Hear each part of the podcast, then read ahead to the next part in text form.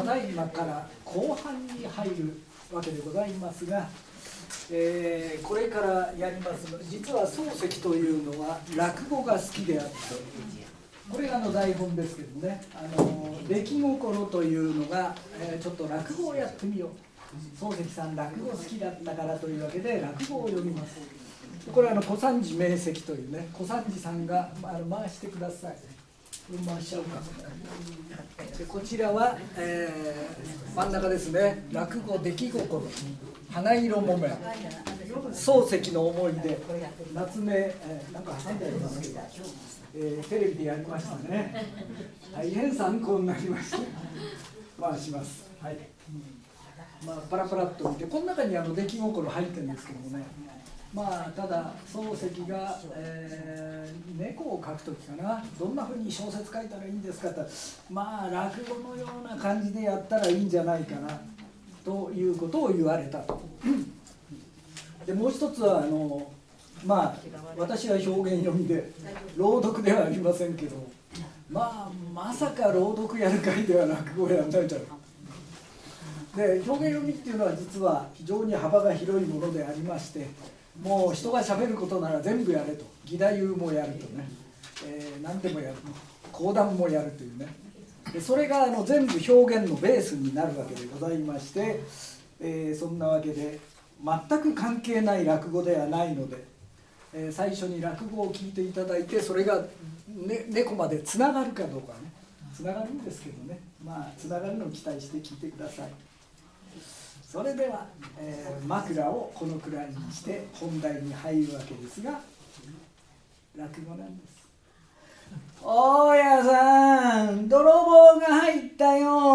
大家さん泥棒だよ。泥棒入った。大家さん泥棒泥棒大家。大家泥棒。なんだなんだこの野郎。何が大家泥棒だ。いやどうもすいません。泥棒が入ったっていうのを抜かしちゃったら大家泥棒になってどうもすいません。あの泥棒が入っちゃったんですよ。入ったんです。ええ。大家さん見てください。ほら足跡。うん入っちゃったんですよ。はははおめえ喜んでんじゃねえか。おい泥棒なんてものが入るってえと大概がっかりしたりな。しょぼくれたりなんかするんだお前。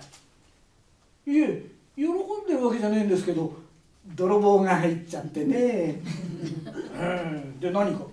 泥棒が入って何か置いてったか？置いてきやしませんよ。泥棒が入りゃ何か取られるんでしょ？何取られた？何ってみんな取られちゃったんですよ。もうそっくりやられちゃったんです。どんなもの？どんなものって見てください。ほら一切何もねえんですから。うん。もうそっくりやられちゃったんだ。どんなもの？どんなものって？ああそうそう。大家さんとこのほら棚賃溜まってたのそっくり耳揃えて持っていこうと思ってね置いといたんですよ。それやられちゃった。そうか。いやいやそうなんですよ。ですから大家さんもう少しあと一月か二月待ってもらいたいんですけどね。あそうか。それはまあ泥棒が入ったとなるよなそれはお前棚賃どころじゃねえだ。ろであと何取られた？いえいえもういいんですよ。本当待ってくれますか？どうもすいません。ありがとうございました。じゃあどうぞあのどうぞお引き取りを。なんだどんなもんをいえどんなもんってとにかくみんな取られちゃったんですからね。もう棚賃さえ待っていただけりゃもうそれでいいんですかいやそうはいかないよ。警察へ届けだぞえ？けけいやもういいんですよ。もう取られたもんなんかどうせ出てこないんですから。棚賃さえいやそうはいかないんだ。そういうものを出さないってえと家主の手落ちになるんだ。そう。矢立てと紙持ってきたからさあ何取られた？片っ端から行くぞ。え？なんだ？何取られた？何しろみんなやられちゃったんですからね。何っていきなり言われってえと弱っちゃうんですよ。弱ることねえじゃねえか。本当に取られたものを片っ端から言ってみろ本当に取られたものですか？大家さんなんすかね？泥棒なんてのは一体どういうもの取るもんですかね？そんなもの俺に相談したってしょうがねえじゃねえか。何を取られたんだ？そうっすか。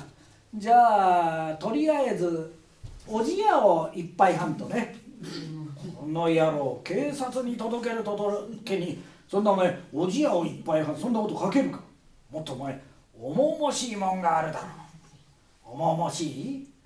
うんじゃあたくあん石を2つばかり。そうじゃない。金目のもん。あ金目のもんで重々しいもん。金の茶釜とか。そんなものあったか。いやないから取られない。取られないものはいいんだよ。取られたものを言ってみろ。えー、そうそうですね。あのいやだけどどういうものね大体やっぱりなんだろうな。衣類なんてものをまず持っていくだろうな。あ衣類あそうっすね。衣類ですよ。表へ立てかけといた四つ谷丸太2本取られたいやその衣類じゃない。材木じゃないの。着物のこと。なんかそういう着るもののうヤグ布団とか。ヤグ布団ヤグ布団やられましたね。やられたか。どんな布団？綿の入って当たり前だよ。綿の入らねえヤグ布団ってのはあるかい。それは何か？表やどうなった表は賑やかですね。いやこの表じゃない布団の表だ。あ布団の表ね。あの大家さんとこよく干してありますがね。あの布団はあれなんすか？あれは。うちのはなあれは唐草だよ。あんまりいいもんじゃない。あそうっすか。足のところもあんまりいいもんじゃないですよ。ええ。唐草です。唐草か。ヤグ布団唐草。で裏はどんな？裏は石垣でいやお前の裏じゃない布団の裏。おお布団の裏はあの大家さんとこの干してあるの。あれ何ですか？あれは。うちのは丈夫向きであったかだ点で花色木綿だ。あそうっすか。じゃあ足んとこもね丈夫向きであったかだってんで花色木綿。なんだ俺んとこと同じだな。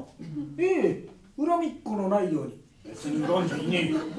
この花色木綿というのは寝冷えがしなくていいんだ。これは何組ぐらいやられた？ええこれは2組やられました。1組。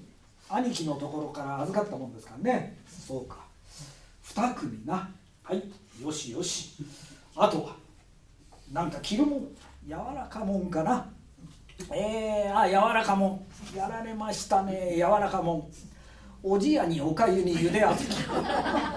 その柔らかもんじゃないんだよ。絹もん。こういうの柔らかもんってんだ。ハブタエなんか。そうそうそうそうそう。ハブタエあの黒紋付き黒紋付き。ハブタエの黒紋付きね。そんなものお前のうちにあった。ええあったんですよ。隠して持ってたんですね。別に隠して持ってることはねえけどな。今まで見たことはねえな。そんなものはな。ああそうか。で門は何か？いつところ門かそれとも見どころ門か。ええ。無ところ門ですよ。なんだいその無ところ門ってのは一つ余計じゃねえか。ええ余計なんですよ。使いっぷりがいいってんで荒野が一つ負けてくれましたつまらねえものを負けたもんだな。ええ。黒門付き無ところ門聞いたことねえな。大地その一つ負けたってどこへつけるんだ？ええ。お尻んとこつけますね。これあの肛門店でくだらねえこと言っちゃダメだよ。しょうがねえな。あとは何だ？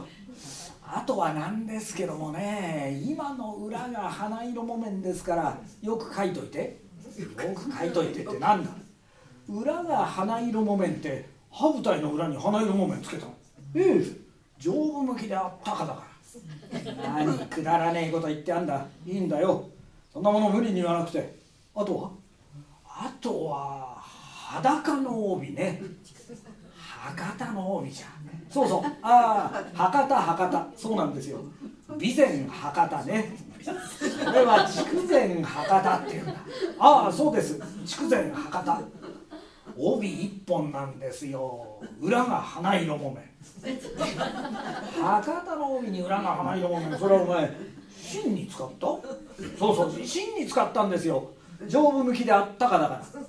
あんなものはお前あったかくて締めるわけじゃねえんだよ。うん。帯とな。それからあとはどんなもんだ？あとは何ですね。あとはそうそう。登山の反転を1枚やられました。登山の反転そんなおつなものお前持ってたのか。登山の反転な何かい？襟はどうなってる？襟はねまあくっついてます当たり前だ襟のないやつはない。襟はどうだ？えー、襟はねなんとなく上から黒いのかけましてね。うんそうか。おかしなことをしたもんだな。裏が花色木綿ね。何でも花色木綿だな。あとは？あとはそうっすね。あとは何にしましょう。というわけでございましてこれがなんでね猫と関係あるかご存知の方はご存知でしょうがあの登山なんていうのはね私もあのネットで調べました。